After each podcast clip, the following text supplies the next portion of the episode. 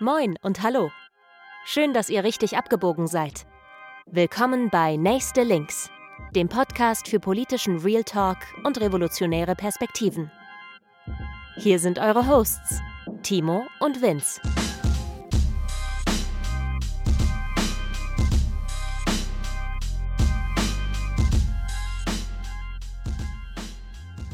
Moin und herzlich willkommen zur 19. Folge von Nächste Links. Wir sind wieder da. Herzlich willkommen äh, nach unserem kleinen Sommerloch-Pause, die wir eingelegt haben. Schön, dass ihr wieder bei uns seid. Ja, wir haben uns eine spontane Sommerpause gegönnt. Es war einiges los. Vince, hast du Lust, ein bisschen zu erzählen? Ja, also wir haben ja eben schon kurz drüber geredet. Es hat auch ein bisschen was damit zu tun, dass gerade alles nicht so prima ist äh, im, im Leben. Aber ich hatte auch einen ganz konkreten Grund. Ähm, und zwar äh, habe ich mir den Kiefer gebrochen im Urlaub. Ich hoffe, dass sich meine wohlklingende und wohltuende Stimme nicht zu doll dadurch verändert hat. Ich habe noch keinen Vergleichswert so richtig. Ich habe das Gefühl, ich lisple etwas. Das tue ich sowieso, aber das äh, habe ich ein bisschen das Gefühl, das ist jetzt stärker geworden. Ähm, ich hoffe, es ist nicht so. Genau, äh, ich hatte einen dummen Unfall und äh, habe mich auf mein Kinn geschmissen, quasi. Ähm, habe mir mein Kinn in den Boden gebohrt und äh, alle Leute, die drumherum standen, mussten es mit ansehen. Ähm, wie du den Boden malträtiert hast. Wie ich den Boden, genau, du solltest mal den Boden sehen. Ähm, nein, wie ich den Boden malträtiert habe mit meinem Kinn. Ja, leider ist dabei der Kiefer gebrochen. Ähm, das wusste ich auch erst gar nicht. Ich habe mir auch ein Stück Zahn rausgebissen, das war auch nicht so angenehm. Aber ja, der Kieferbruch ist jetzt doch das, wovon ich länger was habe. Aber an der Stelle ähm, vielen Dank und Shoutouts äh, an alle Leute, die mich in der Situation äh, unterstützt haben und mir geholfen haben. Genau, also an alle, die dabei waren und natürlich vor allem an die, die mich ins Krankenhaus und wieder zurückgefahren haben. Äh, wenn ihr das hört, vielen, vielen Dank nochmal dafür und euch trifft keine Schuld. Äh, es ist, wie gesagt, es war ein dummer Unfall, ähm, es passiert, aber ja, mein Kiefer ist noch gebrochen.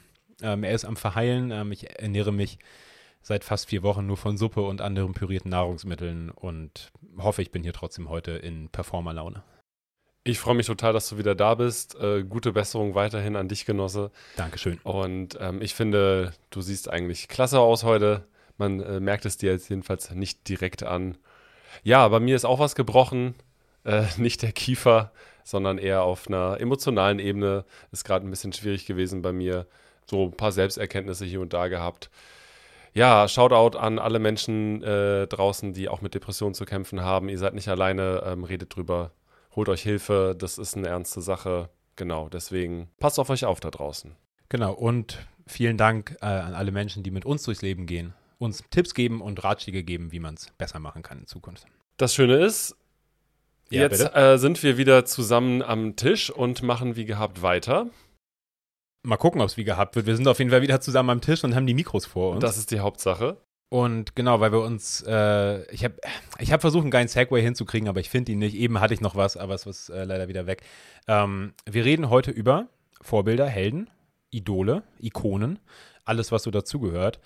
Und äh, genau, das Thema kam von dir. Wir hatten eben mal drüber geredet, ob man irgendwie sowas mal machen kann, aber jetzt konkret kam es von dir. Und äh, dahinter steckt ja so ein bisschen die Frage, braucht man sowas überhaupt? Brauchen wir Heldinnen und Helden? Brauchen wir Vorbilder? Und was hat das Ganze mit linker Politik zu tun? Das war, glaube ich, so der Aufhänger an der ganzen Kiste. Und ja, also ich glaube, was mich da so ein bisschen zu bewegt hat, ist meine persönliche Geschichte auch in meiner Politisierung. Ich bin mit zwölf Jahren mit so einem Che Guevara-T-Shirt rumgelaufen, wo drauf stand Hasta la Victoria siempre, also immer bis zum Sieg. Und Che Guevara ist halt irgendwie direkt auch das Musterbeispiel für so eine Pop-Ikone auf eine Art und Weise. Dieses Konterfei, das kennen wir alle. Das äh, kriegst du bis heute in irgendwelchen Touri-Läden und sonst irgendwo. Es hängt über jeder zweiten Kuba-Bar, die es irgendwo in den Städten gibt. Und mich hat damals allerdings, also das Konterfei, als ich das das erste Mal gesehen habe, halt interessiert und ich sagte, hey, wer ist das? Was ist das für eine Person? Und äh, meine Eltern haben mir dann äh, das, was sie darüber wussten, erzählt und ich glaube, meine ersten bewussten Internetrecherchen habe ich tatsächlich zu Che Guevara eben damals betrieben, noch in dem ähm, noch immer noch recht jungen Internet damals. Ja, und auf irgendeine Art und Weise würde ich sagen, habe ich mir das ein Stück weit als Vorbild damals genommen, diese Person. Ich sehe das heute natürlich äh, wesentlich reflektierter, differenzierter und auch kritischer, ähm, weil mit zwölf Jahren habe ich halt irgendwie gelesen, okay, er war revolutionär, er hat irgendwie für soziale Fragen gekämpft und ähm, das hat mich einfach schwer beeindruckt.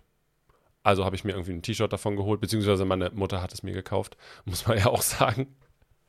Ja, und daher kommt aber auch eben so ein bisschen die Frage. Ich habe mich ja davon gelöst irgendwann und gemerkt, okay, ich brauche nicht Che Guevara als Vorbild irgendwie für meine politische Arbeit. Ja, aber die Frage an sich bleibt ja trotzdem bestehen. Brauchen wir das? Ähm, ist das vielleicht sogar gut und wichtig? Was, wie, wie denkst du dazu? Also, ich hatte kein Che Guevara T-Shirt. Ich hatte ähm, Schuhe, wo Che Guevara drauf war und ich hatte ein Poster in meinem Zimmer hängen. Und ich würde Che Guevara für mich auch immer noch als Vorbild bezeichnen und habe da weniger Berührungsängste, glaube ich. Also ich glaube, meine, meine Haltung äh, zum Thema Vorbilder und Helden ist vielleicht nicht ganz so reflektiert und kritisch wie deine. Das werden wir ähm, noch im Folge, in der Folge rausfinden. Genau. Nee, also ganz persönlich, ich, ich bin einfach ein Mensch, auch ich habe schon einen gewissen Hang zum Pathos, irgendwie zu so großen Emotionen und irgendwie weltgeschichtlichen Ereignissen und was auch immer. Und da passen so, so Helden und, und Idolfiguren einfach super rein. Und das muss ich auch gar nicht immer irgendwie total reflektiert und bewusst machen, sondern das ist irgendwie bei mir einfach so. Und ich glaube, man sollte sich damit auseinandersetzen, was dahinter steckt. Und das tun wir heute. Aber ich für mich persönlich brauche auf jeden Fall eine Art Vorbild. Das können ganz unterschiedliche Leute sein. Das müssen auch immer nicht, das müssen ja nicht nur Menschen sein, das können ja auch Gruppen oder Ereignisse oder irgendwie temporär besetzte Orte, was auch immer sein. Aber ähm, im Grunde genommen würde ich schon sagen, ja. Also ich brauche das auf jeden Fall und im erweiterten Sinne würde ich auch sagen, wir brauchen das in der Linken, definitiv. Ich kann das auf jeden Fall in Teilen nachvollziehen. Also auch gerade das Pathos-Ding ist etwas, was mich gerade in jungen Jahren ja auch nicht kalt gelassen hat. Also auch nochmal, um auf Che Guevara zurückzukommen, es gab damals dann diesen Film, äh, Motorcycle Diaries, wo quasi die Vorgeschichte, bevor er politischer Aktivist wirklich geworden ist, äh, seine Geschichte erzählt wurde. Und die Reisen des jungen Che genau. auf Deutsch. Und ähm, mein Vater hat mich damals mit ins Kino genommen. Und was das Schöne, also ich finde den Film bis heute tatsächlich einen netten, einen schönen Film, kann man sich gut mal angucken, weil da drin ja quasi gezeigt wird, warum er sich unter anderem auch politisiert hat. Und als halbwegs empathischer Mensch kannst du das halt eigentlich ganz gut nachvollziehen. Und äh, wenn du dann weißt, was aus ihm geworden ist und wie es auch geendet ist, also ich kann mich zum Beispiel ganz daran erinnern, dass ich äußerst empört war, als ich über die Umstände seines Todes erfahren habe. Und ich werde auch nie vergessen, als es irgendwann diese Meldung gab, dass wohl seine Gebeine auf irgendeinem Flugfeld irgendwie bei Bauarbeiten gefunden wurden ja, also dass das äh, schon irgendwie einen ja auch mitnimmt. Also das ist äh, parasoziale Beziehung wäre jetzt vielleicht ein bisschen zu viel gesagt oder es passt nicht direkt, aber ähm, man identifiziert sich halt damit. Und ich habe das auch lange getan, bis ich dann halt irgendwann einfach in meiner politischen Praxis mich, glaube ich, sehr gewandelt habe und gemerkt habe, dass äh, eine Person, eine direkte Person nicht mehr so wichtig ist für mich zum Beispiel. Und auch inhaltlich hat sich es natürlich auch äh, als Anarchist äh, ein bisschen mit mir verändert in die Richtung. Würdest du damit sagen, du brauchst keine Vorbilder?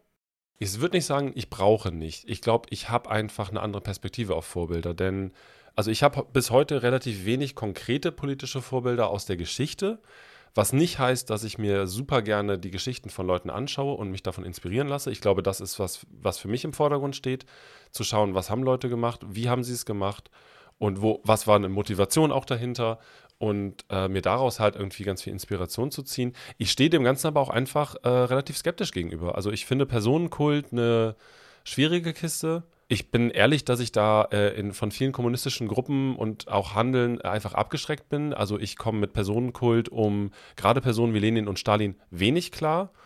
Bin ich ehrlich, finde ich ehrlich gesagt meistens Mist. Weil das eine ist sich inhaltlich mit den Leuten auseinandersetzen, aber wenn ich halt Leute auf eine dogmatische Art und Weise über eine Person wie Lenin oder Stalin reden höre, dann ähm, lässt es in meiner Perspektive wenig Freiraum für eigenes freies Denken und äh, verklärt einfach unglaublich schnell Dinge. Also der, der, der, der, die Gratwanderung zwischen sich kritisch und bewusst mit einer Person auseinanderzusetzen und eben vielleicht auch daraus Vorbilder zu ziehen und Dinge auch zu verklären und damit auch Dinge wiederum zu rechtfertigen, ist schmal und ist etwas, was ich halt aus einer antiautoritären Perspektive eben sehr kritisch betrachte, weil ich sage, nun gut, da gerät man auch schnell in, ja, in latent autoritäres Denken hinein.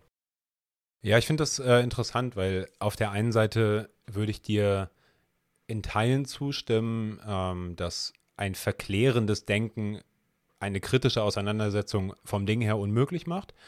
Ich glaube aber, dass es dazwischen einen Aushandlungsprozess geben kann und auch muss. Und sehe das halt, wie gesagt, also auf, auf anderen Ebenen sehe ich das, glaube ich, einfach weniger kritisch oder habe ich damit auch so emotional irgendwie vielleicht weniger ein Problem.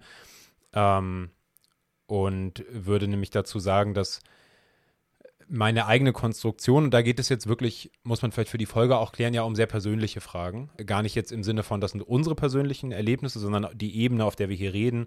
Da geht es eher darum, was brauche ich als Person für Vorbilder oder wie gehe ich als linke Person mit Vorbildern um, weniger darum, wie gehe ich als Gruppe oder als Bewegung mit Vorbildern um. Das vermischt sich in Teilen, aber ich bin es eher so ein bisschen auf der individuellen Ebene hier angegangen im Vorfeld. Du Individualist. Entschuldigung. Mein Vorbild ist Max Stirner. Spaß.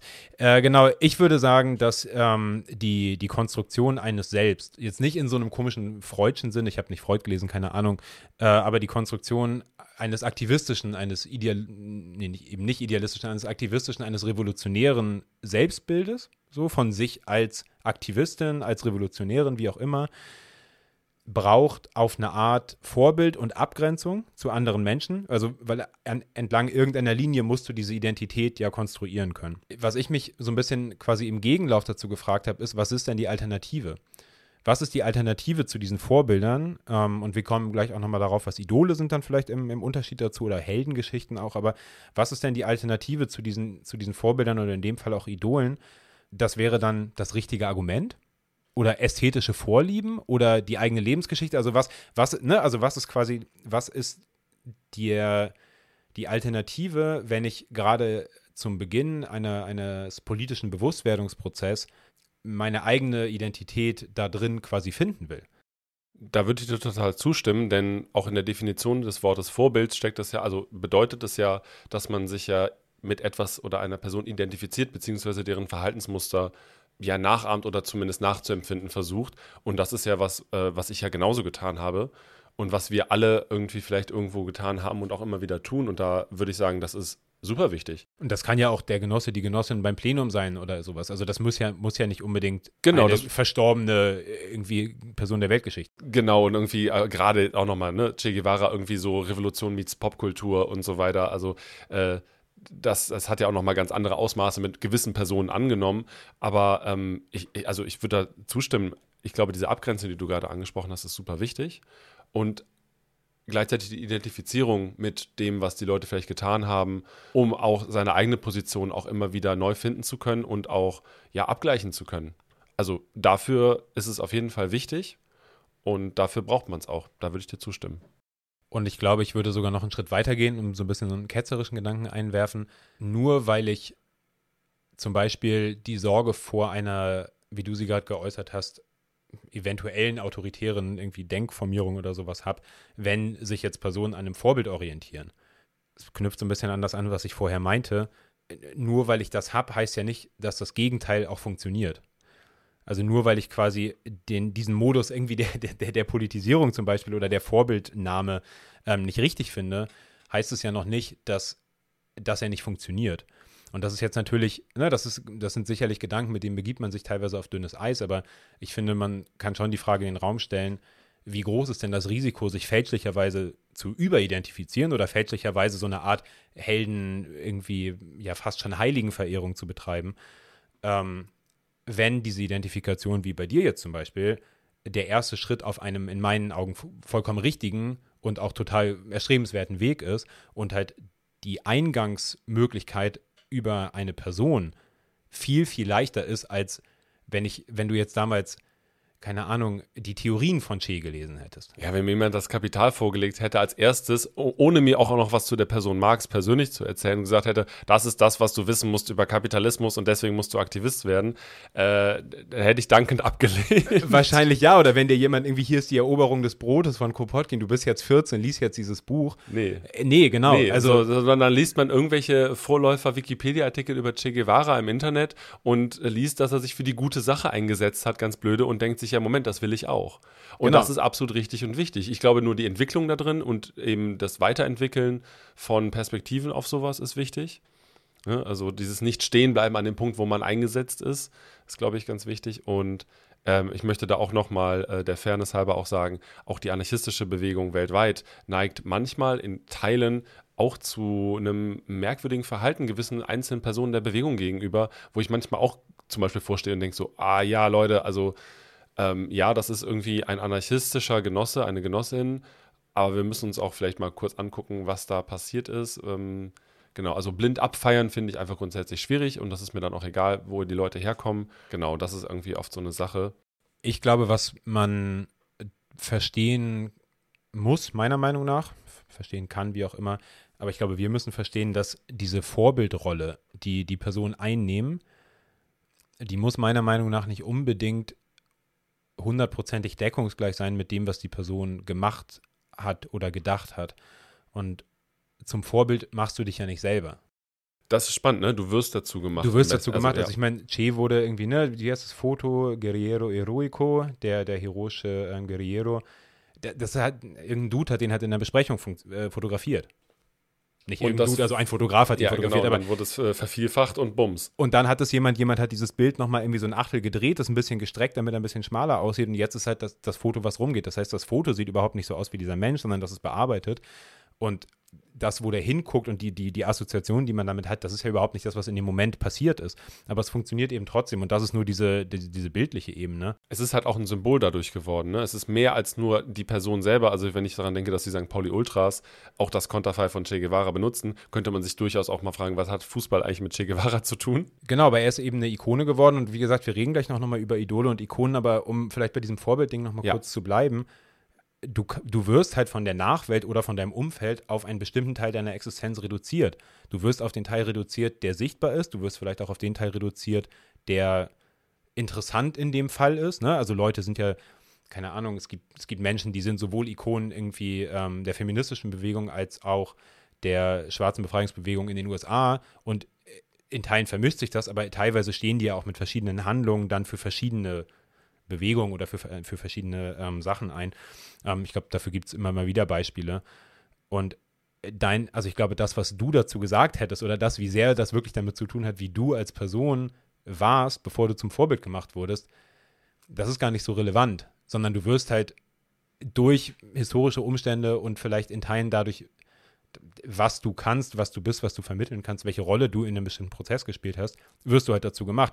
Und dabei geht es weniger um die Person, die du bist, sondern es geht um die Personen, die dich dazu machen und was sie in dir sehen. Und ich glaube, da, das hat man, kriegt man ja auch immer mal wieder mit, ne? dass Leute dann so Familienangehörige oder Freunde von Leuten so sagen, ja, aber so war der gar nicht, ihr könnt ihn jetzt nicht so verehren. Und das mag stimmen und ich möchte das nicht, nicht, nicht bewerten sozusagen, aber ja, manchmal ist es ehrlich gesagt auch vielleicht ein bisschen egal weil die Leute sehen halt darin das, was sie darin sehen wollen und sie machen dich zu dieser, zu dieser Rolle.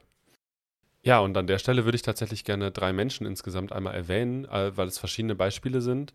Ich fange mal erstmal mit dem etwas leichteren an. Und zwar habe ich, äh, als ich über nachgedacht habe in der Vorbereitung, so, ja, wer ist denn quasi gerade so aktuell vielleicht auch, ne? noch nicht tot und, und Vorbild? Und es ist vielleicht ein bisschen äh, merkwürdig, aber diese ältere Dame, Irmela Mensa Schramm, bekannt als die ältere Frau, die einfach konsequent alle Nazi-Sticker wegkratzt und jedes Hakenkreuz übersprüht und sich halt auch von den Behörden überhaupt nicht aufhalten lässt. Dutzende, weiß ich nicht, hunderte Anzeigen wegen äh, Sachbeschädigung und äh, Vandalismus irgendwie bekommen und hat einfach gesagt, ja Moment, Nazi-Dreck muss weg, Punkt aus.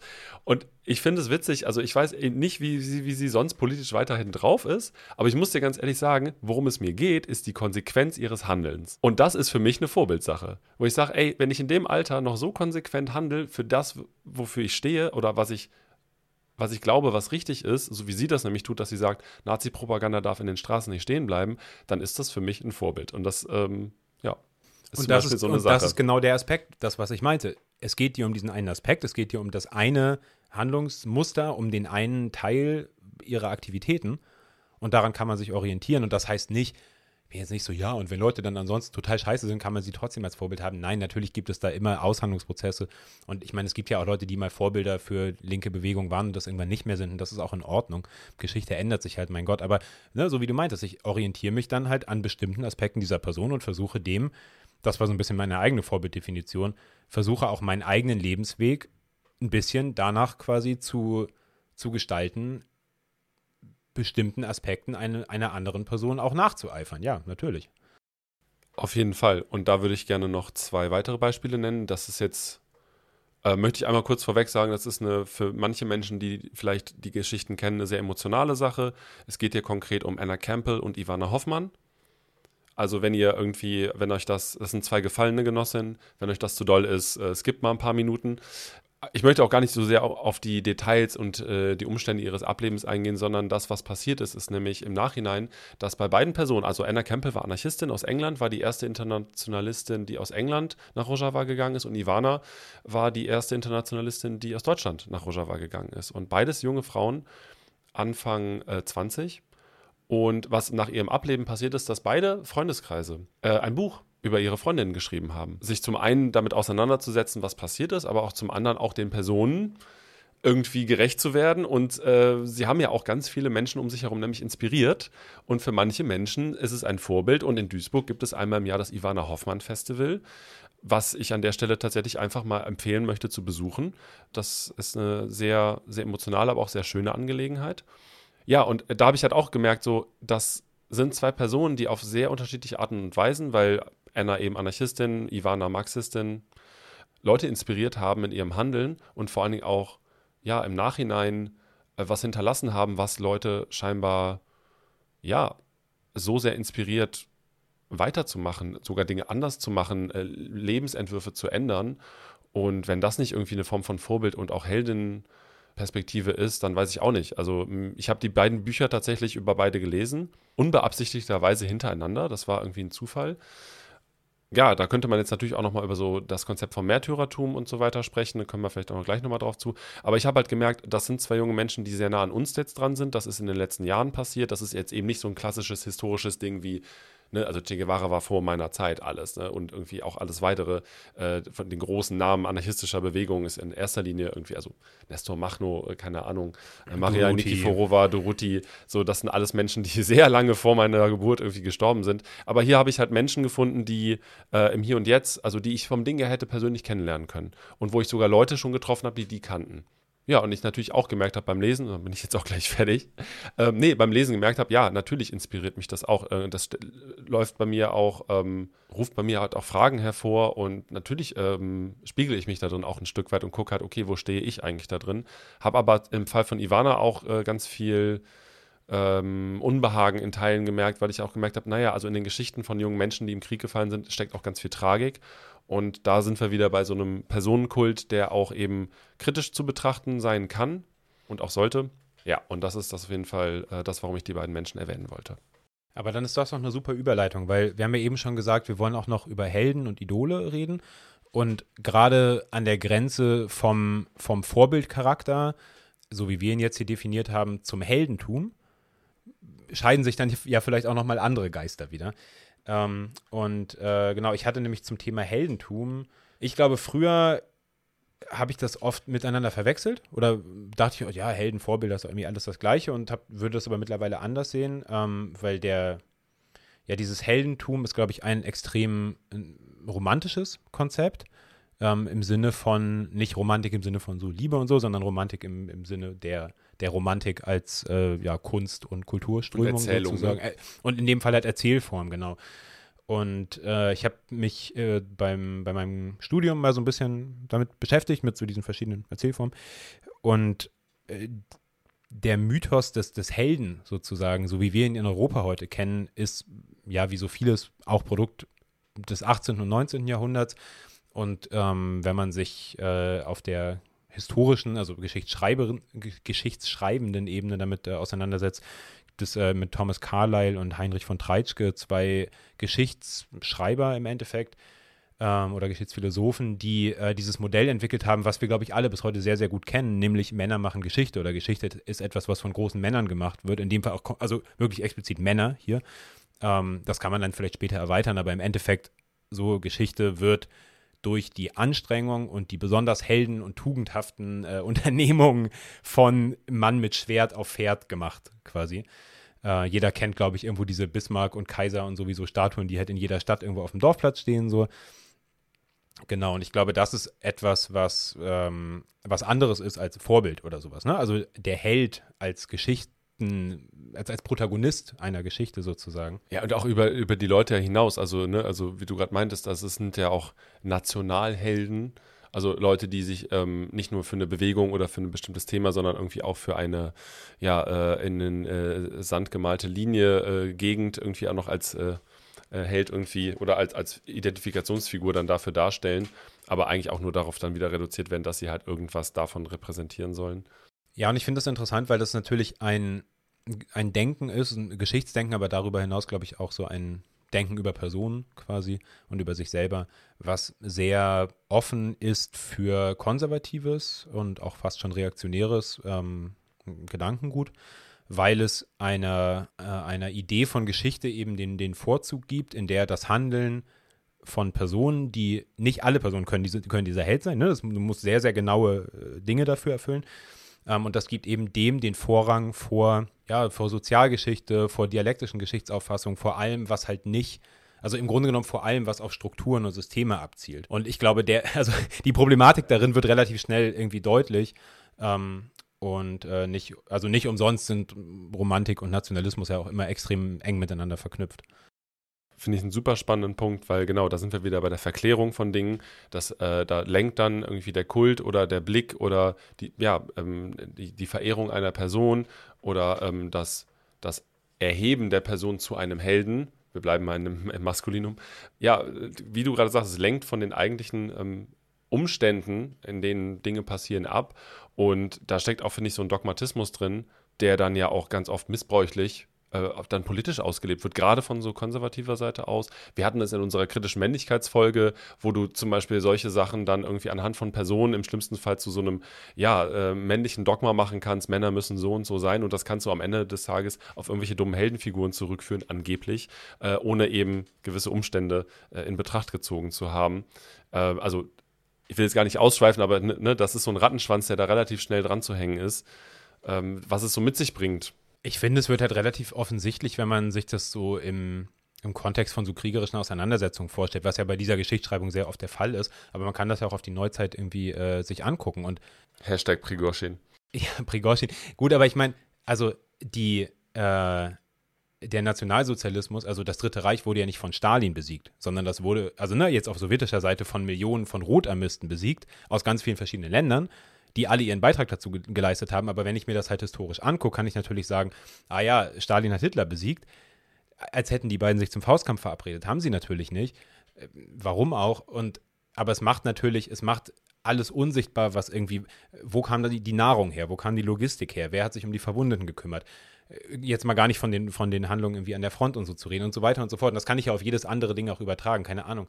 Martin Luther King hat irgendwie ähm, die, die äh, Gleichberechtigung für Schwarze in den USA irgendwie, keine Ahnung, durchgesetzt. Nein, hat er natürlich nicht. Er war ein Teil davon und er war auch Vorbild sicherlich für viele Leute, aber dahinter stecken Millionen oder nicht nur dahinter, sondern da drumrum sind Millionen Leute tätig und gleichzeitig ja, nämlich. Das ist genau, gleichzeitig, genau gleichzeitig, ja.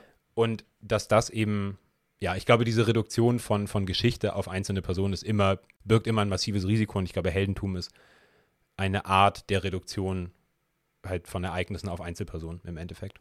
Ich finde das einen eine guten, wichtigen und richtigen Blick, ähm, weil ich auch immer merke, so, es ist vollkommen legitim, äh, anhand von Personen auch in so Thematiken einzusteigen. Es ist sogar eben einfacher oftmals.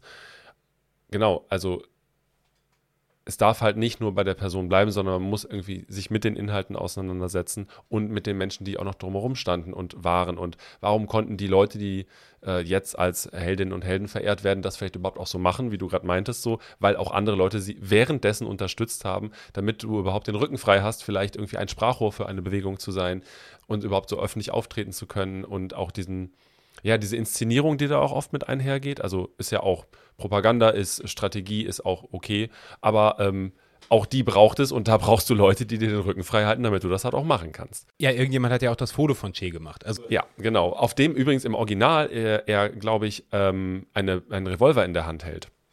Echt? Nee, ja, ich, glaub, es, ich, glaube, ich glaube, das Original ist aus einer Besprechung tatsächlich. Ist das aus einer Besprechung? Mhm. Ich, mein, ich meine gelesen zu haben, dass er irgendwo auf einem Balkon steht und irgendwie äh, irgendwie einen Revolver in der Hand hält.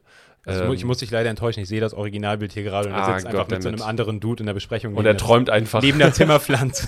okay, nee, dann verwechsel ich das vielleicht mit einem anderen Foto. Alles gut. Ähm, aber ja. es gibt äh, in, der, in der deutschen Übersetzung des, äh, des Lieds äh, Kommandante Che Guevara gibt es äh, die Line über ihn, ähm, Jesus Christus mit der Knarre. So führt dein Bild uns zur Attacke. Und ich glaube, das ist Wild. ein gutes, äh, es kann vielleicht auch eine Überleitung ähm, nämlich äh, zum nächsten Punkt sein, Dass du an Jesus glaubst? Das, nee, sondern wie sehr dieser ganze Helden- und, und, und Idol- und irgendwie Mythos-Gedanke, ähm, ja, wie sehr das verknüpft ist mit, äh, mit Erzählmustern, die eben nicht nur, weiß ich nicht, historisch und irgendwie aus der europäischen Moderne kommen, sondern die auch tatsächlich äh, noch aus so religiösen Erzählungen kommen.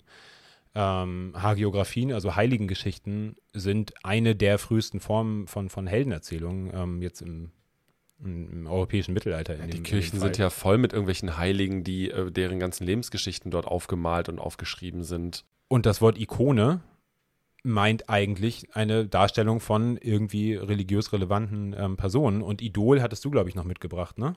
Idol hatte ich auch noch mitgebracht, genau. Also ähm, wird heutzutage im Sinne eines Vorbildes eher bezeichnet tatsächlich, kommt aber äh, eher aus der jüdisch-christlichen Theologie auch und, ähm, und teilweise auch aus der heidnischen, also aus heidnischen Kulturbildern, sind im Endeffekt ja so Abgötter, also so äh, Abbildungen von verschiedenen Personen, die irgendwie im Rahmen einer Glaubensgemeinschaft irgendwie tätig waren und aus ja, verschiedenen Gründen dann zu wichtigen Personen erklärt wurden es gibt natürlich noch verschiedene Erklärungen dazu, wie das irgendwie in der Archäologie be, äh, irgendwie bewertet wird. Also, dass es eigentlich auch ein wertneutraler Begriff sein kann von einfach einem Bild oder einem Bildwerk. Also, dass du ähm, ja, wenn du irgendwie eine Ausgrabung machst und du findest dort Darstellungen, dann kannst du das auch einfach ein Idol nennen. Aber am Ende des Tages kommt es ja immer wieder darauf zurück, dass es irgendwie auch Personen sind, die ähm, ja, Vorbildcharakter hatten. Ja, also ich meine, ähm, es gibt Filme, es gibt Serien, die irgendwie mit dem Wort Idol spielen. Es gibt Bands, es gibt Songs, Kill Your Idols.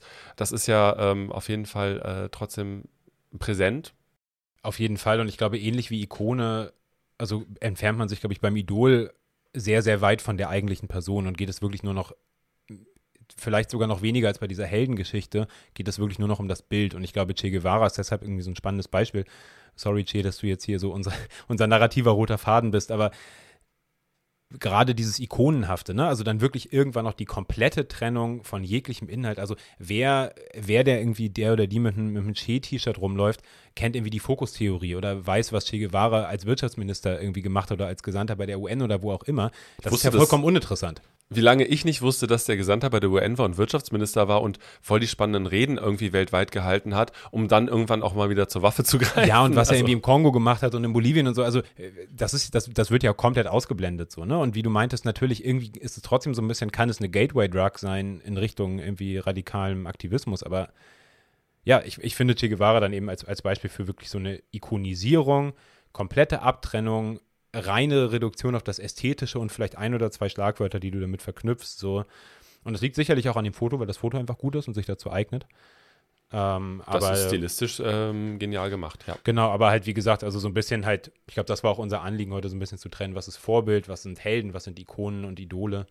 Und äh, genau, dann geht es nämlich so ein bisschen jetzt auch auf die, auf die Zielgerade und nämlich auf die eigentliche Frage, wie gehen wir denn jetzt unter Linken damit um, mit diesen ganzen Sachen, die wir hier gerade besprochen haben. Also ich würde da gerne mit starten, dass ich gerade in den letzten Jahren nochmal anders auch auf so m, hm, Personen aus der Linken, äh, die vielleicht Vorbilder, äh, Ikonen, was auch immer sein könnten oder sind, äh, geblickt habe, als ich angefangen habe, mehr so Biografien und so ein Kram zu lesen. Und ein Beispiel wäre, dass ich mich zum Beispiel ähm, relativ viel nochmal mit Nestor Machno, einem Anarchisten aus der Ukraine, ähm, mit seinen äh, großen anarchistischen Gruppen, die da irgendwie, ja, weite Teile der Ukraine befreit hatten, gekämpft hat. Und bis irgendwann ein anderer Genosse zu mir kam meinte, ja, Nestor, mach nur schön und gut, aber kennst du Maria Nikiforova? Und Stück für Stück zu merken, äh, ah, über diese Person gibt es auch ein Buch und darüber könnte ich auch lesen. Warum ist eine Frau, die dort auch gekämpft hat, nicht so irgendwie bekannt wie ein Mann vielleicht auch? Und einfach zu merken, dass halt es super wichtig ist, auf die großen und aber auch, auch die kleinen Figuren in der Geschichte zu gucken, dass du überall Vorbildcharakter finden kannst, dass du überall Heldenhaftigkeit, wenn du das mal so nennen möchtest, auch finden, kannst, dass du aber natürlich auch genauso gut äh, Fehler findest und dass du sehr wohl auch immer noch einen kritischen Blick auf das Ganze haben solltest. Äh, ja, und dass man daraus irgendwie gut Lehren ziehen kann. Und ich bin deswegen ganz froh, irgendwie gemerkt zu haben, okay, ich stand diesem Personencode immer sehr kritisch gegenüber, das auch wieder ein bisschen aufzulockern und zu sagen, hey, es gibt sehr viel Literatur zu den meisten Sachen, guck einfach mal rein und ähm, wenn etwas vorbildhaft erscheint, ist es erstmal überhaupt nichts Schlechtes. Und äh, ich finde tatsächlich, also bevor ich dazu komme, was ich eigentlich sagen wollte, es gibt ja auch einfach Menschen, die bestimmte Sachen zumindest öffentlich wahrnehmbar irgendwie mehr oder weniger als Erste gemacht haben oder besonders herausragend gemacht haben. Und das finde ich auch, also ich sehe wenig Problematisches daran, das einfach auch halt anzuerkennen. Also keine Ahnung. Ich bin jetzt kein Mathematiker, aber ich meine, Einstein hat halt auch als erster irgendwas aufgeschrieben. Das hat er halt auch gemacht. Klar kann ich mir auch den Rest drumherum angucken, aber ne, so letztlich hat er es trotzdem gemacht. Und äh, ähnliches gilt, also finde ich, kann man auch innerhalb der Linken durchaus ähm, sagen. Ähm, und genau, ich glaube zum Beispiel ein Beispiel äh, für äh, sowohl die Widersprüchlichkeit als auch dafür, etwas das erste Mal gemacht zu haben, ist ähm, Alexandra Kollontai. Ähm, ich habe hier so ein paar Beispiele aufgeschrieben für Leute, die ich so als Vorbilder mhm. im Guten wie im Schlechten ähm, nennen könnte. Alexandra Kollontai als Frau aus eigentlich großbürgerlichen Verhältnissen, dann überzeugte Kommunistin geworden vor der russischen Revolution hat wichtige Beiträge zum marxistischen Feminismus und zum feministischen Marxismus in, in beiden Fällen ähm, geliefert ist auch stets der Bewegung treu geblieben, war erste äh, Ministerin, also Volkskommissarin, ähm, aber erste Ministerin quasi ähm, in einem, äh, in einem ja, modernen Nationalstaat in dem Sinne und äh, erste akkreditierte Diplomatin der Neuzeit als äh, Diplomatin quasi der Sowjetunion in Schweden. Das ist ganz schön viel. Ganz schön viel, hat, dient damit natürlich, ist natürlich unglaubliches Vorbild, weil A, sie hat sich trotz ihrer Klassenlage bewusst dazu entschieden, irgendwie den Kampf für den Kommunismus zu unterstützen, hätte sie ja nicht machen müssen. So. Sie hat es nicht aus einer persönlichen Notwendigkeit heraus getan, hat sich dann extrem darum verdient gemacht, da alle möglichen feministischen Einflüsse sehr früh reinzubringen, Anfang der 20er Jahre. Ähm, hat diese ganzen ersten Schritte gemacht irgendwie, ne? Also damit letztlich, ja, liberale Repräsentationskritik und so, aber damit letztlich auch auf eine Art Vorbild und Repräsentationsfigur eben gewesen und hat gleichzeitig selbst bei der Erschießung ihres eigenen Ehemanns im Zuge von parteiinternen Säuberung keine öffentliche Kritik geäußert an der Partei. Aua. Genau, also ihr Ehemann ist als vermeintlicher Trotzkist 38 erschossen worden. Und das ist natürlich jetzt mal unabhängig davon, wie man Trotzki und Stalin findet. Ich will jetzt hier keine Diskussion über die, über die Säuberung in der Sowjetunion lostreten, aber natürlich interessant zu sehen, okay, du kannst diese ganzen Sachen sagen, ne? ihr Buch heißt äh, Tagebuch einer sexuell emanzipierten Kommunistin, haben im Zweifel gar nicht mal so wenig Leute gelesen, ist immer auch mal wieder neu aufgelegt worden. Liegt ja sogar bei mir auf dem Tisch. Genau, so. Und ja, aber ich meine, ich kann mich an diesen Sachen orientieren und ich muss sie ja trotzdem, ich kann ja trotzdem, muss ja nicht, nicht verheimlichen irgendwie so, dass es zumindest widersprüchliche oder nicht ganz eindeutig irgendwie ähm, positive äh, Aspekte in ihrem Leben einfach gibt. Was du aber gerade getan hast, ist es halt auch historisch einzuordnen. Und ich glaube, das ist das, was dann immer auch einfach wichtig ist. Gerade wenn es um historische Personen geht, auch in, wie in den Kontext einzuordnen und eben das nicht einfach nur stehen zu lassen, dass sie das nicht kommentiert hat, sondern in welchem Kontext vielleicht die Erschießung des Mannes passiert ist. Ja, und die Frage nur, ne? ist natürlich auch, inwiefern wäre sie überhaupt in der Lage dazu gewesen, hätte das einen Unterschied gemacht. Aber ja gut, also ich glaube, das ist äh, also diese individuelle, diese individuelle Ebene finde ich darin persönlich zum Beispiel gar nicht so wichtig. Ich glaube, das ist, mir ist es eher wichtiger, was Leute heute daraus machen. Ne? Damit eben nicht eine Verklärung stattfindet. Ähm, und da, damit meine ich jetzt gar nicht unbedingt auf Alexander Kollontai selbst, sondern vielleicht auf ihren Mann zum Beispiel bezogen stattfindet, sondern irgendwie dann zu gucken, der Moment, also unter welchen Umständen sind diese Sachen passiert. Weil das, was du gerade aufgezählt hast, ist etwas, das muss man sich bewusst machen. Das ist historisch super wichtig. Das ist auch auf einer feministischen äh, Ebene irgendwie ja, bedeutend, keine Frage. Und gleichzeitig aber eben auch zu merken, ja, aber auch das ist natürlich nicht frei von Widersprüchen. Warum auch? Also Menschen machen Fehler. Und ich glaube, solange wir unsere Vorbilder halt auch als Menschen betrachten, ist das irgendwie auch alles irgendwie ganz in Ordnung. Und ich meine, Lucy Parsons ist hier ein, zweites Beispiel. Wir haben über sie geredet. Ähm, persönlich vielleicht etwas weniger tragisch noch als andere, weil sie ja sehr lange gelebt hat, zumindest, aber natürlich unglaublich viele Tragödien miterlebt und irgendwie mit äh, erfahren hat, auch am eigenen Leib, ähm, vereinte diverse Identitäten auf sich als Anarchistin unglaublich wichtig, irgendwie sowohl für die anarchistische als auch für die proletarische Bewegung so im, im, im Gesamten. Und hatten wir ja bei der Folge dann aber auch gemerkt, gleichzeitig dann vielleicht auch im späteren Alter durchaus auch Positionen, die man heute vielleicht als sozialkonservativ bezeichnen würde. Sich nicht weiterentwickelt, ne? sich nicht von alten Strukturen lösen zu können, ja, ist auch eine gewisse Tragik drin und wo es halt auch ist, so, ja, also historisch absolut wert, sich damit auseinanderzusetzen und auch daraus Schlüsse zu ziehen. Ja, und ich finde es auch vollkommen okay, sie als Vorbild irgendwie dann halt für, ja. für seinen Aktivismus sich halt anzueignen. Du hast noch eine weitere Person, ein, zwei weitere Personen mitgebracht. Also ich, ich sag auch noch am Ende was dazu, so, wir haben so einen kleinen persönlichen Ausblick, fände ich auch noch nett, aber ich finde es schön, was du noch mitgebracht hast, deswegen hau gerne mal raus. Ja, äh, ich habe noch Ich mache es andersrum. Ähm, ich fange mit der letzten Person, äh, ich mache mit der letzten Person weiter, Ulrike Meinhof. Als Journalistin, also die einfach in der Lage war, unglaublich beeindruckende Texte zu schreiben, ähm, inhaltliche Schärfe, super Formulierungen, also großartige Journalistin. Auch in einer Männerdomäne, in diesem ganzen Umfeld, der konkret damals ähm, Fuß gefasst, sich behauptet, also nicht nur Fuß gefasst und sich behauptet, sondern aktiv gegen Widerstände durchgesetzt, mit der Unterstützung ihrer Genossinnen und Genossen. Dann durch den Gang in den Untergrund ähm, eben sich der, der RAF angeschlossen in einer Situation, in der sie das nicht hätte machen müssen. Sie hatte ja voll die steile Karriere noch Genau, also das, das war keine, das war nicht aus der Not geboren, das war keine Verlegenheitsentscheidung, sondern das war eine bewusste Entscheidung. Ich kann jetzt nicht in die Vergangenheit gucken, aber würde ich jetzt mal so unterstellen. Und letztlich hat auch gesagt, okay, ich sterbe dann lieber im Kampf, als halt irgendwie diese Strukturen hier mitzutragen oder diesen, diesen, diese Widersprüche irgendwie weiter zu ertragen. Und andererseits finde ich, in der Ebene geht es mir dann weniger um so eine moralische Bewertung, ähm, sondern tatsächlich eher um eine strategische Frage. Also wäre sie als Journalistin nicht viel effektiver gewesen, auch im Kampf für ihre eigenen Ziele, als halt eine Person mehr, die halt auch eine Waffe tragen kann. Ja, und vielleicht hätten irgendwie die Kommuniqués der RAF ohne sie nicht ihre inhaltliche Schärfe gehabt. Ich weiß es nicht. Ähm, und dadurch vielleicht auch ein Stück weit die Inspiration bis heute gefehlt. Und Who dadurch, knows? vielleicht wäre die RAF ohne sie nicht die, selbst die Ikone geworden, die sie, die sie irgendwie für manche Leute geworden ist. Nein, aber, ne, also da halt irgendwie auch zu sagen, okay, also es gab ja damals schon auch Leute, die gesagt haben, Leute, der Stadtguerilla-Kampf in der westeuropäischen Metropole ist jetzt nicht unbedingt der effektivste Weg, um irgendwie der Revolution einen Schritt näher zu kommen. Es gab auch Leute, die gesagt haben, doch, das ist genau der Weg, sie hat sich so entschieden. Und ich finde, ganz viele Sachen an ihr sind vorbildhaft, aber da sind Entscheidungen getroffen worden, die man, finde ich, nicht unbedingt gut finden muss. Nee, da gehe ich nämlich komplett mit. Und trotzdem muss ich auch sagen, dass ich äh, gerade, gerade durch sie die RAF überhaupt nach wie vor interessant finde auf eine Art und Weise, ohne das jetzt alles kleinreden zu wollen, was die Genossinnen und Genossen damals alles gemacht haben. Aber ich finde gerade an ihrem Beispiel den Weg, den sie gegangen ist und aber auch die inhaltliche Auseinandersetzung äh, mit ihren Texten bis heute eine sehr spannende Kiste und ja, deswegen ähm, ein gutes Beispiel.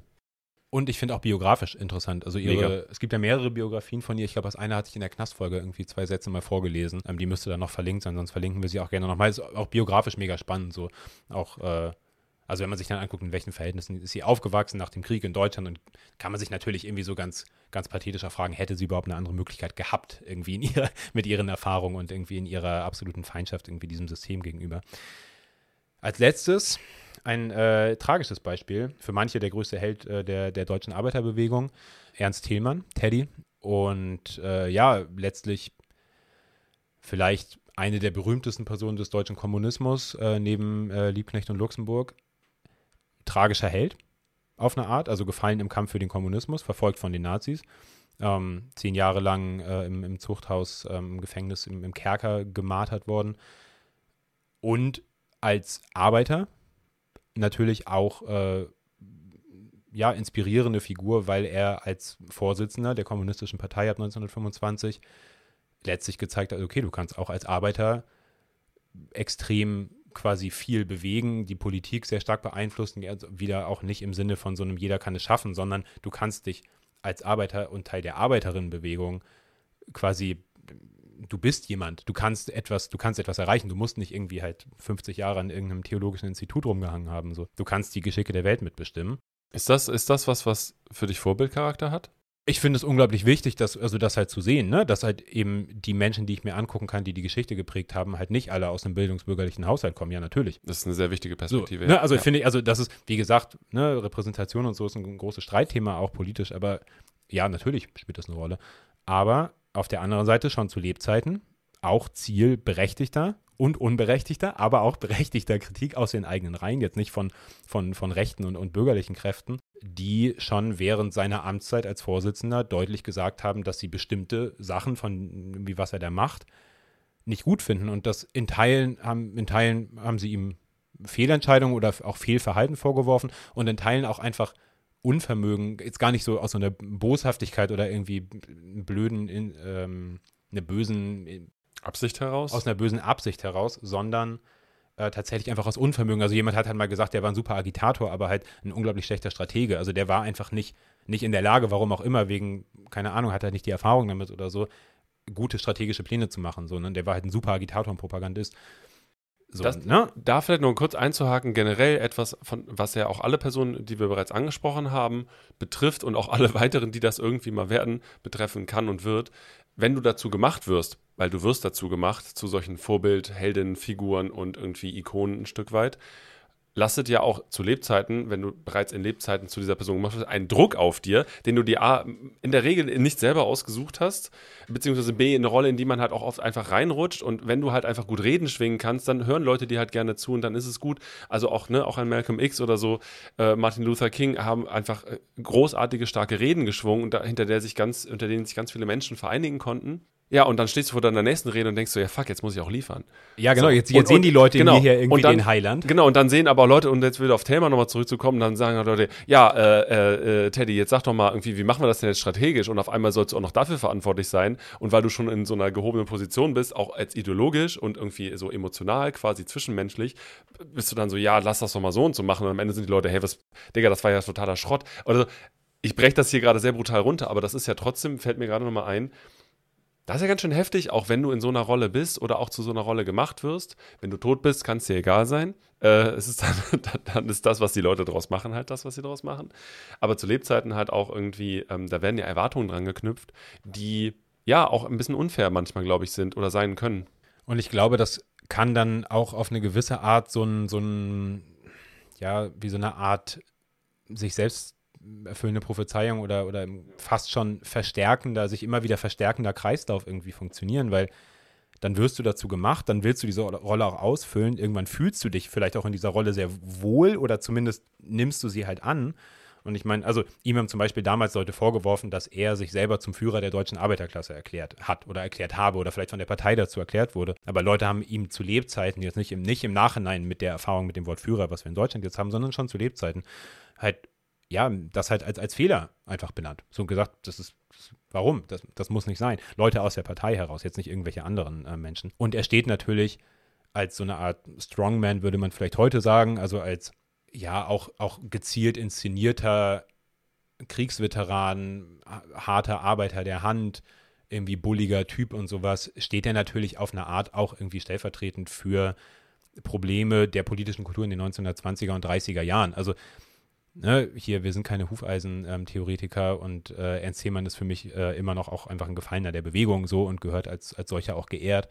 Aber natürlich kann ich mir die Propaganda in Italien mit Mussolini angucken, so, ähm, die extrem auf eine Person zugeschnitten ist, die extrem auch mit den physischen Attributen dieser Person spielt. Ähm, in Deutschland ist es mit Hindenburg oder so ja letztlich auch passiert, auf jedes Ding gedruckt, immer mit der Pickelhaube und so. Und im Endeffekt irgendwie ist Thälmann nicht genau so inszeniert worden, aber er ist halt auch inszeniert worden auf eine bestimmte Art und Weise und in dem Fall eben auch auf eine sehr so gezielt männliche und auch militärische Art und Weise, was sicherlich auch äh, aus heutiger Sicht irgendwie zumindest mal, kann, kann man es irgendwie mal kritisch beleuchten oder sich irgendwie ähm, angucken, was da eigentlich passiert ist.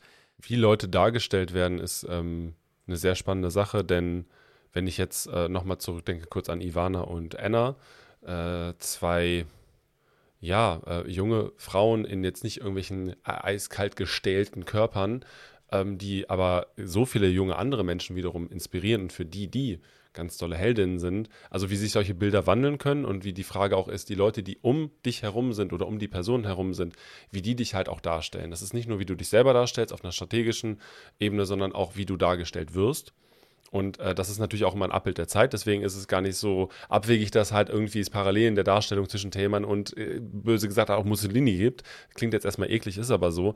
Und das wandelt sich halt auch und ähm, das ist auch gut so, dass sich das wandelt. Aber ist auch immer eine Sache, wo man auch mal hingucken sollte, warum wird eine Person so dargestellt, wie sie dargestellt wird, was verkörpert sie ähm, und vor allen Dingen, was haben die Leute damit zu tun, die das machen und nicht nur die Person selbst.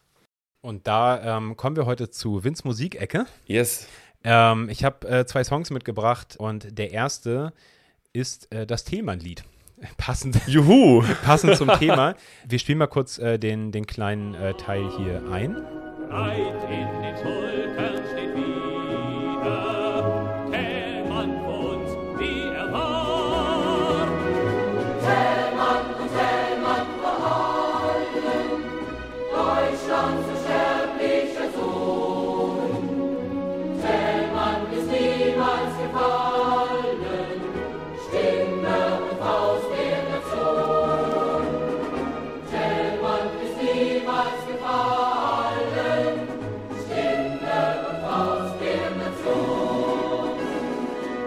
Ja, ihr werdet es gehört haben.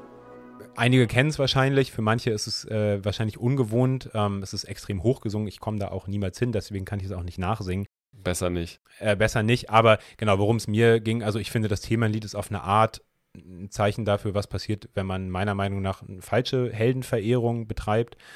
Und es fängt eben nicht ganz an, aber in der, in der ersten Strophe wird ja gesungen, breit in den Schultern steht wieder Thälmann vor uns, wie er war.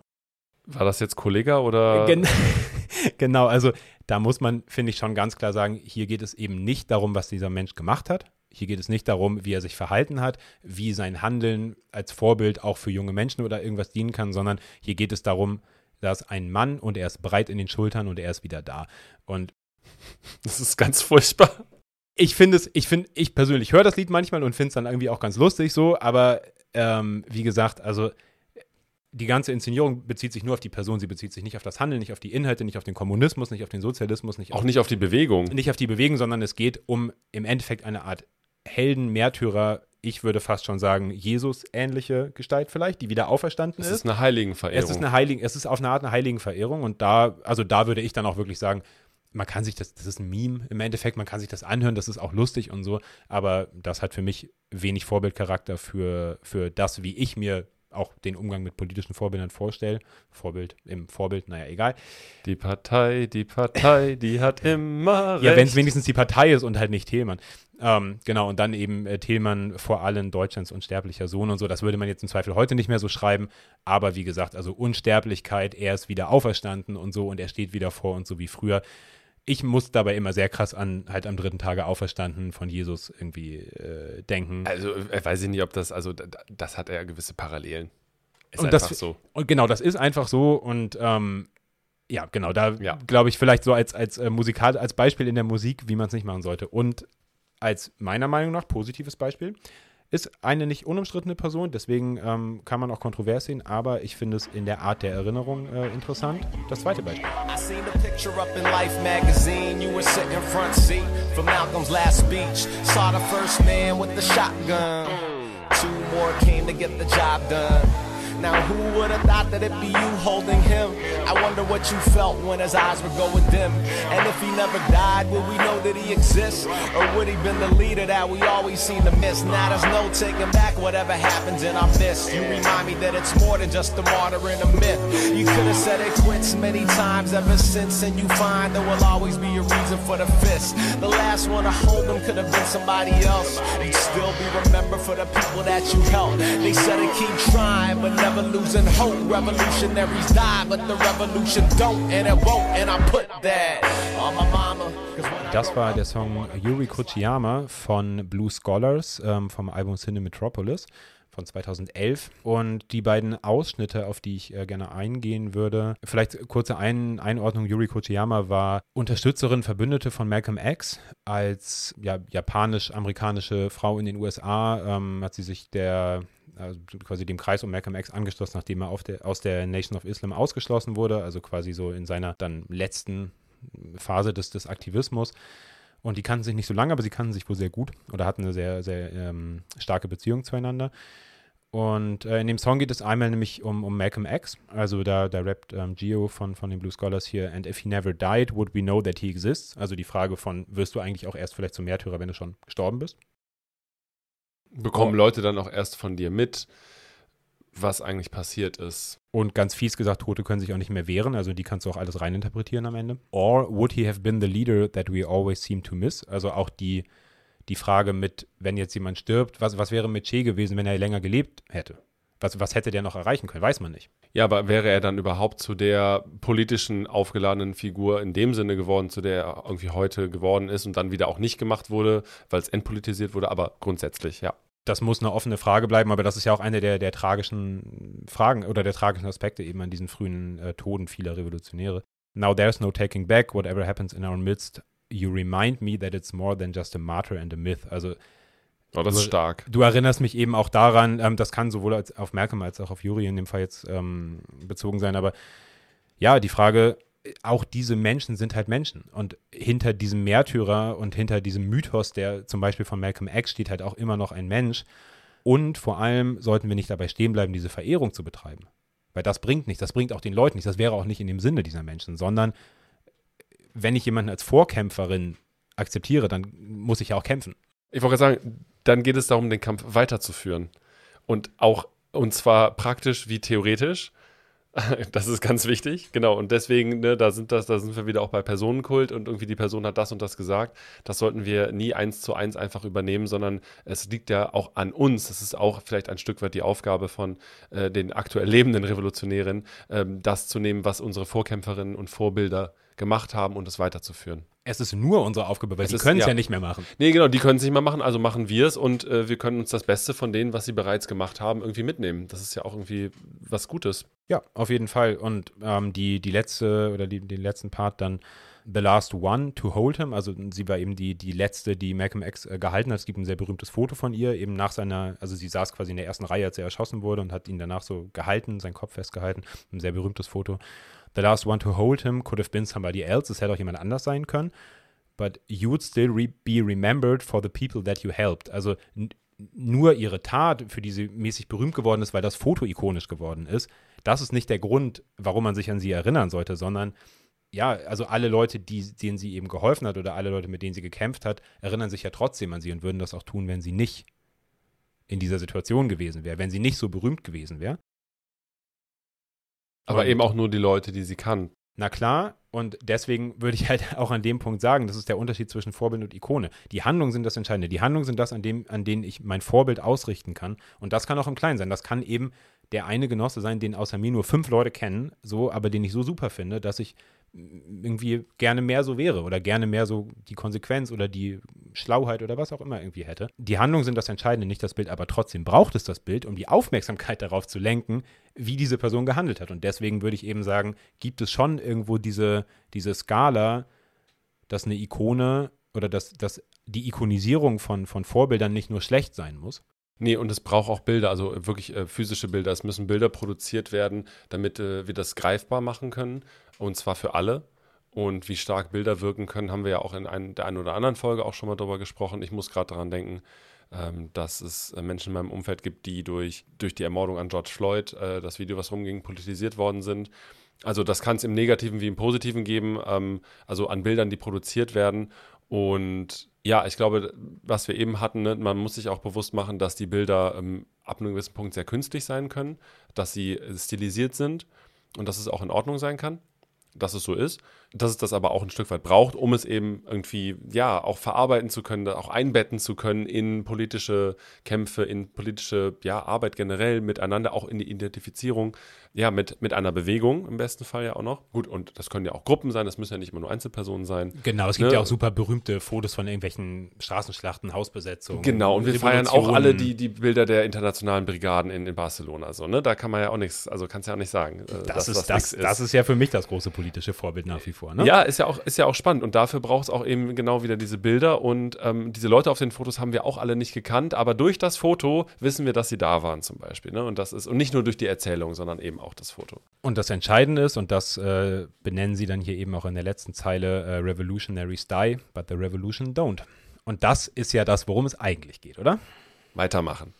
Weitermachen. Denn es geht eben nicht um die Revolutionäre an sich, die machen natürlich das Ganze, sondern es geht natürlich um die Idee. Und es geht um den Kampf und der wird von Menschen geführt und von Menschen gemacht. Und ich glaube, wir haben jetzt genug darüber geredet, wie wichtig diese Menschen sind. Aber sie sind ja für uns vor allem wichtig, weil sie der gleichen Idee folgen. Und dann Ja, würde ich dich fragen, ob du, also ob du dazu noch einen, hast du, hast du, hast du einen abschließenden Gedanken? Weil ich hätte gleich noch einen, aber ich würde dir den Vortritt lassen. Danke. Ja, ich habe einen abschließenden Gedanken und ähm, ich habe viel darüber nachgedacht und ich glaube, äh, sowas verändert sich ja auch immer.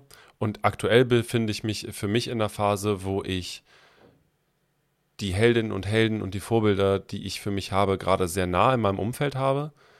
Ähm, wo ich halt merke, ich finde es ganz spannend, mich mit Lucy Parsons und Co. auseinanderzusetzen. Das macht mir Spaß, aber ähm, gerade merke ich so, dass mich ganz doll die Menschen in meinem Umfeld einfach inspirieren. Die Menschen, die, also meine Freundinnen und Freunde, die auf ihre Art und Weise versuchen, diesen Alltag in dieser Gesellschaft zu bewältigen und gleichzeitig halt auch Veränderungen herbeiführen wollen und das auch tun und für das kämpfen, woran sie glauben. Also das klingt jetzt irgendwie ein bisschen pathetisch und kitschig, aber das ist es, was mich auch jeden Tag auch wieder aufstehen und kämpfen lässt, dass ich merke, dass ich A nicht alleine bin und dass ich B sehe, wie unterschiedlich die Leute das teilweise machen und wie unterschiedlich Perspektiven und, und Aktionen auch sein können. Und ähm, mir macht das immer unglaublich viel Mut. Und für mich ist, steckt da ganz viel Vorbildcharakter drin im Sinne von, dass wir uns auch gegenseitig inspirieren können im Hier und Jetzt. Gleichzeitig, nichtsdestotrotz, auch einzelne Personen können Massen bewegen und das ist auch gut so. Ähm, aus den verschiedensten Gründen. Ich bleibe da aber trotzdem auch bei meinem kritischen Blick und sage, okay, genau hinschauen. So hinter einer großen Klappe, was steht eigentlich auch dahinter? Und das ist dann auch okay so, das hatten wir auch schon festgehalten, dass es das manchmal auch braucht, um auch eben eine Einordnung zu haben.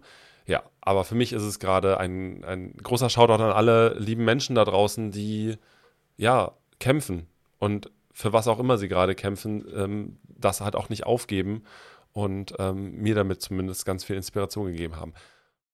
Ähm, dann würde ich, glaube ich, nochmal den anderen, äh, quasi die andere Perspektive machen und sagen, ich finde nach wie vor Vorbilder ähm, und Idole und Ikonen auf eine Art wichtig für eine Bewegung, ähm, für unsere Bewegung. Ich finde sie, ich finde Vorbilder für, für mich persönlich wichtig und ich finde ähm, Idole und Ikonen wichtig als ja letztlich auch Mittel in einer Bewegung, um eben Leute zu inspirieren und dazu stehe ich auch und da muss ich auch sagen, das musste ich auch lernen, aber da äh, habe ich auch keine Lust mir irgendwie von mir die bürgerliche Kritik an irgendwelchen Revolutionären irgendwie anzugucken und das deshalb irgendwie dann nicht mehr dann nicht mehr okay zu finden, irgendwie da, da hinterher äh, dem, dem quasi nachzueifern. Was haben die denn bitte für Vorbilder? Also, come on. Ja, halt irgendwie Bismarck und keine Ahnung, ähm, Helmut Kohl. Nein, aber äh, Stauffenberg. Ja, genau, also so, ne, also einfach zu merken, nein, natürlich, natürlich verbindet mich viel mehr mit den Leuten, auch den widersprüchlichen Leuten in meiner Bewegung, als mit irgendwelchen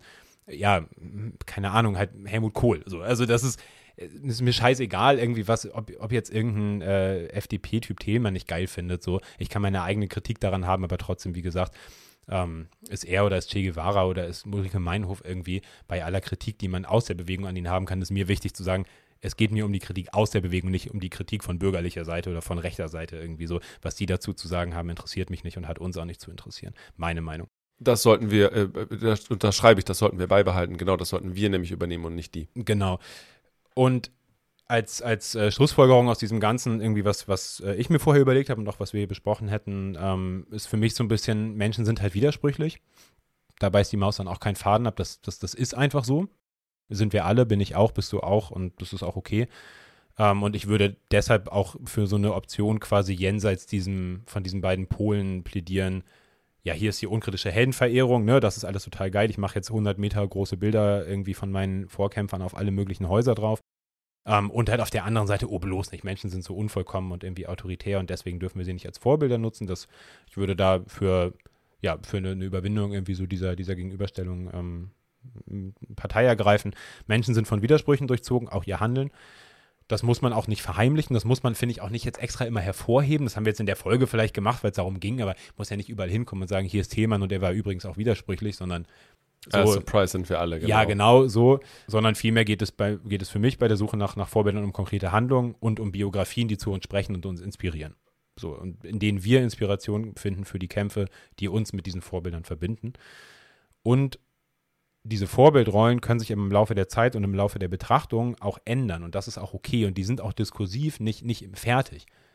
So, und mein, also wir hatten eben schon internationale Brigaden im Spanischen Bürgerkrieg. Mein, mein Lieblingsbeispiel dafür ist die, der, das eine von zwei US-amerikanischen und kanadischen, aber US-amerikanischen vor allem ähm, Bataillonen in den internationalen Brigaden hieß George Washington Bataillon. Das ist natürlich erstmal irritierend. Das ist natürlich erstmal irritierend, weil George Washington äh, für mich überhaupt keine Vorbildfunktion oder irgendwas hatte und nebenbei auch Sklaven besessen hat und so und in diesem Bataillon auch Schwarze gekämpft haben, ähm, schwarze Genossen in einer Zeit, in, in der das ja in Amerika überhaupt nicht denkbar gewesen wäre und auch in Europa überhaupt nicht die Norm war. Und äh, da eben auch ähm, schwarze Offiziere quasi in, in so weißen Truppenverbänden ähm, als Vorgesetzte fungiert haben, was eine extreme Ausnahme äh, ist in, in der Zeit. Und trotzdem hießen sie ja George Washington Bataillon. Okay, und das würde man jetzt im Zweifel aber heute einfach nicht mehr so machen. Und das ist auch okay. Und ich, ich muss jetzt irgendwie auch nicht, ich muss das ja heute nicht mehr machen. Ich muss das irgendwie nicht mehr so nennen. Und trotzdem haben die das damals aus irgendwelchen Gründen gemacht, das kann ich mir angucken. Und ich finde es ganz interessant, was jetzt in den USA im Moment passiert, weil sich eben Antifaschistinnen und Antifaschisten, Genossinnen da, die ähm, sich aufgrund der dortigen Waffengesetze halt bewaffnen, so und bewaffnet sich treffen in, in, in ja, so eine Art Schießclubs sozusagen. Ähm, die nennen sich jetzt nicht mehr nach George Washington, sondern die nennen sich nach John Brown. John Brown Gun Club. Ähm, John Brown im Grunde genommen die Ikone der Weißen, die gegen Sklaverei gekämpft haben, der bewaffnet losgezogen ist und Sklavenhalter ermordet hat, ähm, relativ praktisch mit seinen ganzen Söhnen. Ähm, und das ist heute ein geeigneteres Vorbild offenbar als George Washington. Und das ist auch okay. So, und diese Sachen können sich auch mit der Zeit verändern. Und ich finde, da muss man nicht jetzt irgendwie, ja, kein Mensch ist halt vor, vor der Geschichte immer irgendwie, wird immer verehrt bleiben. So, das ändert sich halt. Und ich finde das aber nicht so einen kranken Widerspruch, ehrlich gesagt. Ich habe manchmal das Gefühl, dass Leute da sehr stark auf der Suche nach widerspruchsfreien Vorbildern sind. Und das würde ich, glaube ich, einfach, dem würde ich eine Absage erteilen. Hm, der Absage ähm, stimme ich zu. Denke auch, also nur weil ich heute kein Che Guevara-T-Shirt mehr trage, heißt das nicht, dass diese Person nicht ähm, ganz klare Spuren in meinem politischen Dasein und in meiner eigenen Biografie hinterlassen hat. Nur weil ich gerade mich eher von meinem Umfeld inspiriert und Vorbildcharakter dort finde, heißt es das nicht, dass ich nicht sehr wohl die Leute irgendwie, mit denen ich mich bisher auseinandergesetzt habe, irgendwie äh, nicht auch präsent irgendwo habe. Und ähm, genau, wie du gerade meintest, ne, es, es verändert sich halt und das verändert sich auf einer individuellen Ebene, das verändert sich in den Bewegungen und das ist auch gut so. Und weil wir für Veränderung sind und für äh, Fortschritt und ähm, nein, Quatsch. Aber ich würde an Technologie, der Stelle Fortschritt. Technologie, Fortschritt, Podcast, nein. Ich würde, ich würde an der Stelle meinen, meinen Schnitt machen. Ja. Wir haben aber eine Sache noch vergessen und das ist der dieses Mal Win der Woche. Oh, du überrascht mich. Schmuck der Woche. Der Win der Woche kommt gar nicht aus dieser Woche, aber ich habe ihn erst äh, diese Woche gefunden und deswegen habe ich ihn mitgebracht. Eines der lustigsten und schönsten Bücher, äh, die ich je gefunden habe. Und zwar hat ein Herr namens Hans-Joachim Meyer ähm, es auf sich genommen, das kommunistische Manifest in Plattdeutsch zu übersetzen. Und ich kann zwar nicht wirklich platt, aber habe immer mal wieder ähm, damit zu tun gehabt und würde es auch super gerne lernen. Und ich dachte, was gibt es für einen besseren Einstieg äh, in eine neue Sprache, als das eigene Lieblingsbuch zu nehmen, ähm, das Manifest der Kommunistischen Partei, jetzt auch unter dem Namen äh, Die Kommunistische Partei R Manifest, auf Platt erhältlich. Und es gab es eigentlich schon gar nicht mehr. Ähm, der Mann hat das äh, in einer kleinen Auflage selbst rausgebracht. Es ist überall vergriffen, aber ich konnte es antiquarisch ergattern. Ähm, also freut euch drauf, wenn wir irgendwann mal eine Bücher- und Lesefolge äh, machen, dann werde ich daraus äh, vorlesen. Und denkt dran, ein Spökels geht um in Europa, das Spökels mit Namen Kommunismus. Schmuck der Woche. Das war der Win der Woche. Und äh, ja, damit würde ich sagen, Sind wir am Ende der Folge. Wir hoffen, ihr seid gut durchgekommen. Mir hat es Spaß gemacht, wieder mit dir am Tisch zu sitzen nach einer längeren Pause. ich habe die Pause kaum gemerkt, aber ein bisschen schon vielleicht. oh, weiß ich nicht. aus anderen Gründen sehr doll. Ähm, nun ja, wie auch immer, schön, dass ihr wieder dabei wart. Ab jetzt geht's weiter in unserem Zwei-Wochen-Turnus und ja, freut euch aufs nächste Mal. Ja, ich freue mich auf jeden Fall drauf. Ich meine, ihr könnt uns äh, da hören und unterstützen, wo das bisher auch möglich war. Ähm, alle Links dazu findet ihr natürlich wieder in der Folgenbeschreibung. YouTube, Spotify, Soundcloud, der ganze Kram. Spendet uns ähm, bei Kofi, es haben auch wieder Leute gemacht. Vielen, vielen Dank dafür. Schickt uns gerne weiterhin Feedback, kommentiert auf YouTube und Instagram, ähm, kommentiert auch bei Spotify, auch das geht. Schickt uns E-Mails an nächstelinks-podcast at riser.net.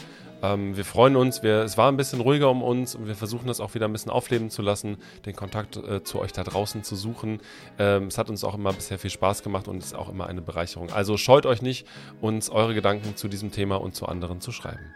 In diesem Sinne, bis zum nächsten Mal. Macht's gut.